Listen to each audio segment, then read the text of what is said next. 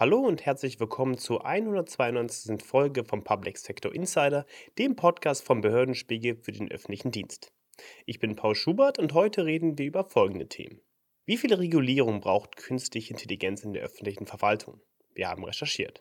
Im Interview sprechen wir mit der neuen CDO des Landes Berlin, Martina Clement, über die Verwaltungsreform der Hauptstadt. Zum Ende kommentieren wir die Studiengänge des öffentlichen Dienstes. Lösen die in den Fächern erlernten Vorgehensweisen die Strukturprobleme der Verwaltung?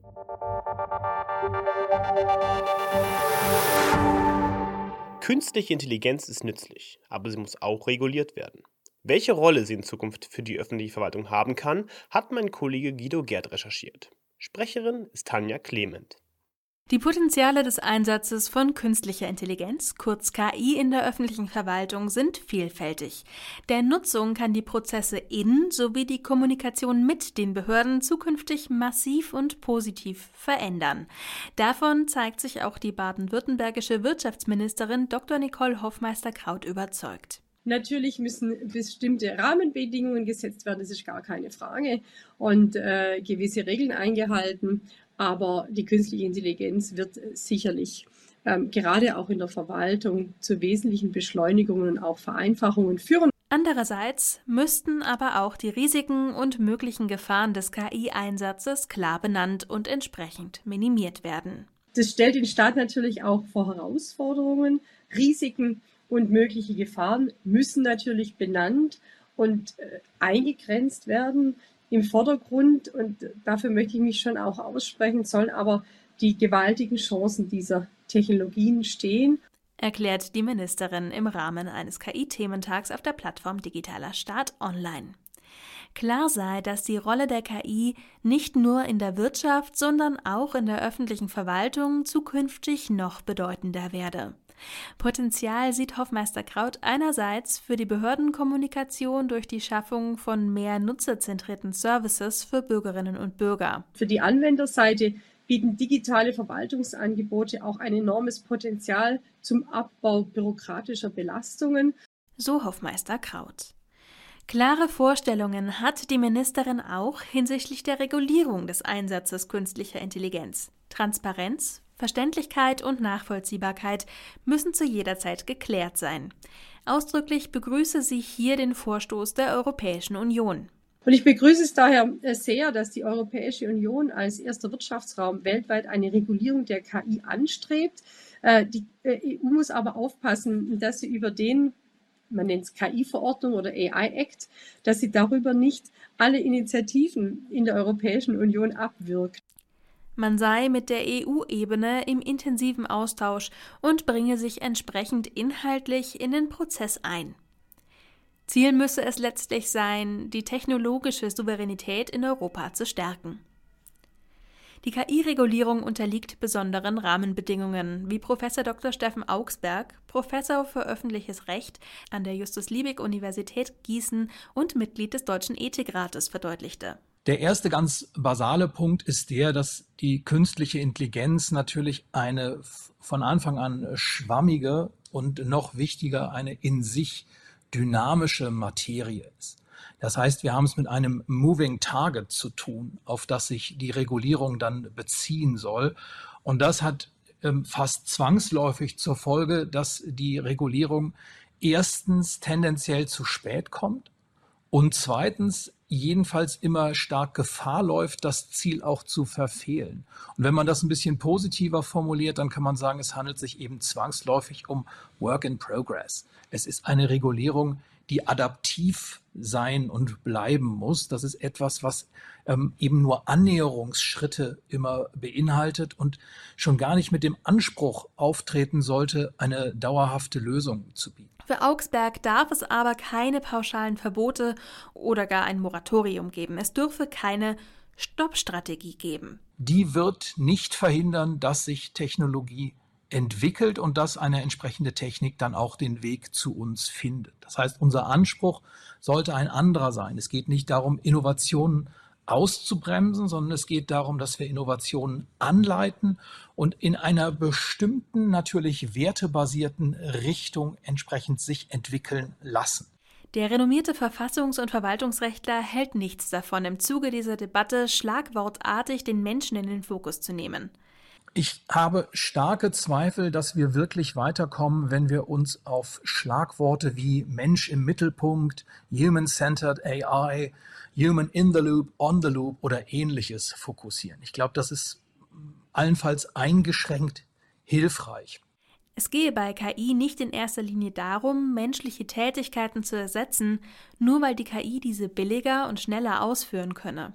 Vielmehr müsse es darum gehen, durch den Einsatz von KI etwas zu erreichen, was dem Menschen mit seinen beschränkten Fähigkeiten nicht möglich sei. Dies reduziere jedoch auch die Möglichkeiten der Kontrolle.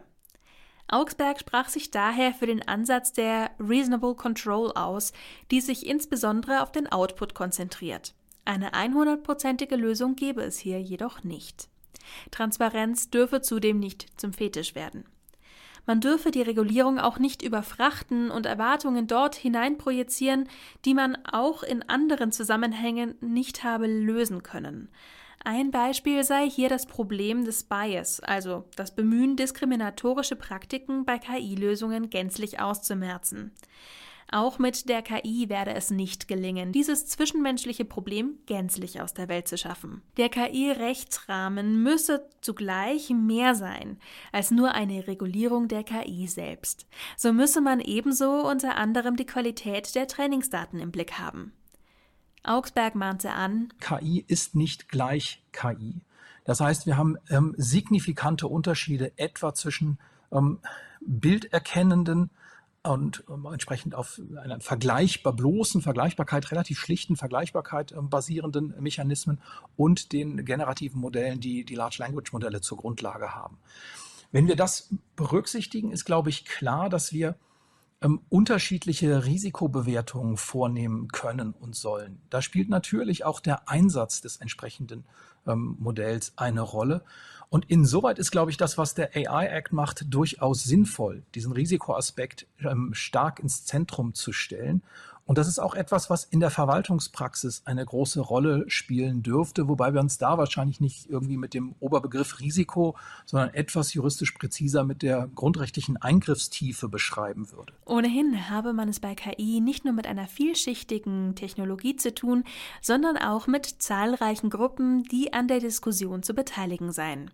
Der Ethikrat spreche daher von Multi-Akteur-Verantwortlichkeiten, so könnte es auch keine One-Size-Fits-All-Lösung geben, aber sicherlich Fehler, aus denen man lernen müsse.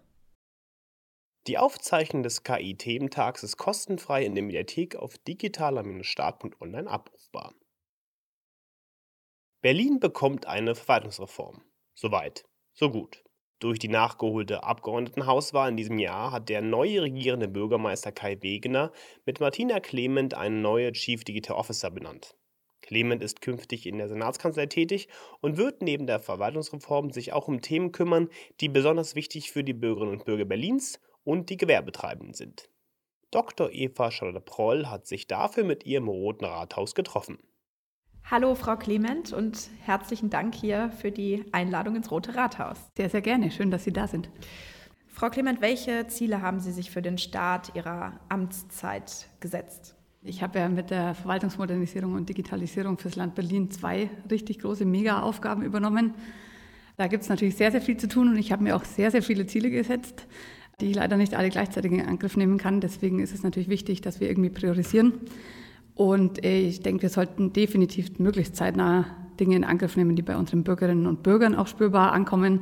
Und deswegen haben diese Dinge für mich absoluten Vorrang. Verwaltungsmodernisierung und Digitalisierung ist ja durch den neuen Bürgermeister Kai Wegner zur Chefsache erklärt worden und in die Senatskanzlei verlegt worden. Welche Veränderungen ruft das hervor? Ja, viele. Tatsächlich ist es natürlich was ganz anderes, wenn man diese zwei für Berlin so wichtigen Themen aus der Senatskanzlei, aus dem Roten Rathaus raus in Angriff nehmen kann und steuern kann. Nicht nur wegen der politischen Wirkung. Ist ja auch sozusagen klar, äh, wie die Senatskanzlei im Verhältnis zu den anderen Senatsverwaltungen steht.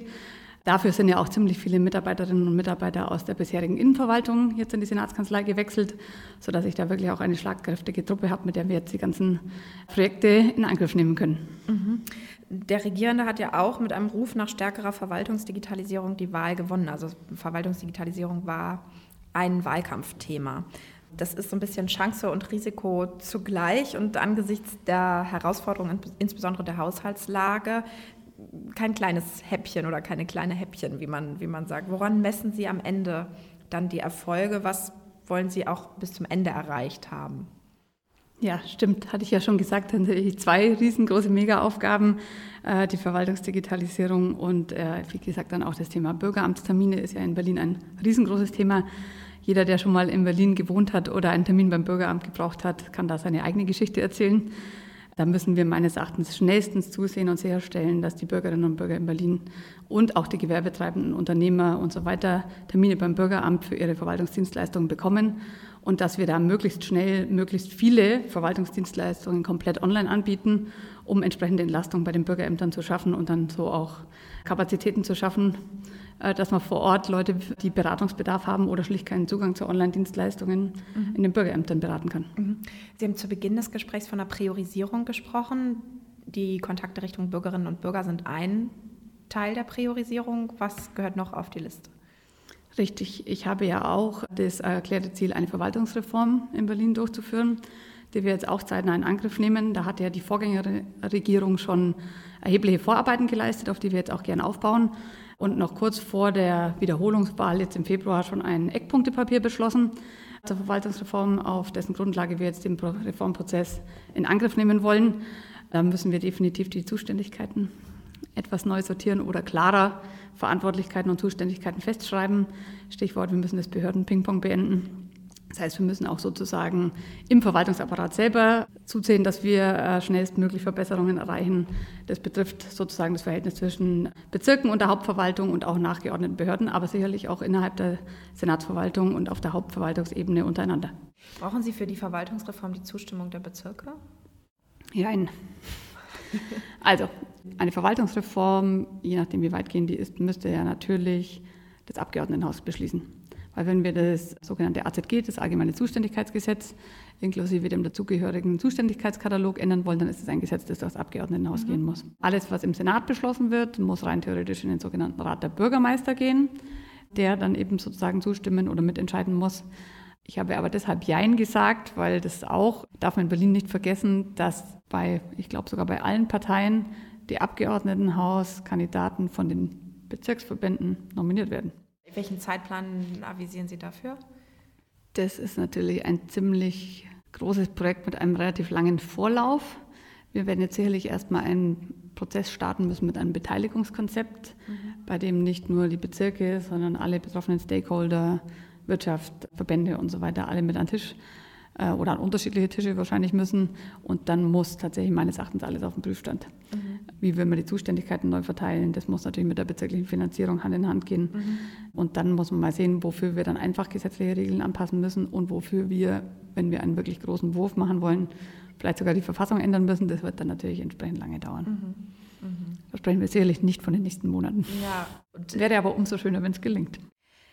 Ein anderes Thema ist ja auch die Verfügbarkeit von OZG-Leistungen. Da ist Berlin im oberen Mittelfeld, würde ich mal sagen.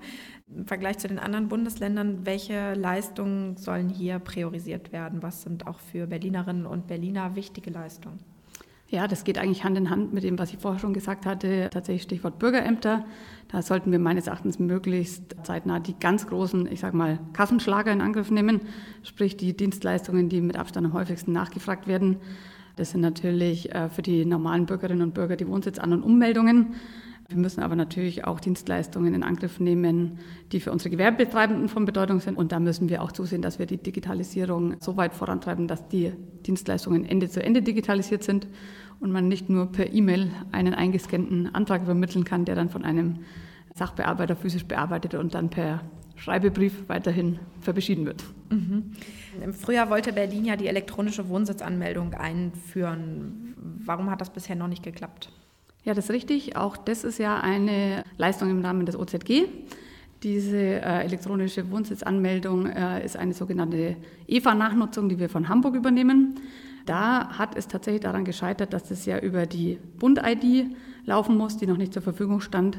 Die hat der Bund aber mittlerweile zur Verfügung gestellt, sodass wir jetzt gerade die technischen Vorarbeiten leisten, um im Herbst in einen Probebetrieb gehen zu können für die ersten Wohnsitzummeldungen und da kommt dann Schritt für Schritt, dass jede Wohnsitzan- und Ummeldung dann auch online vorgenommen werden kann. Mhm.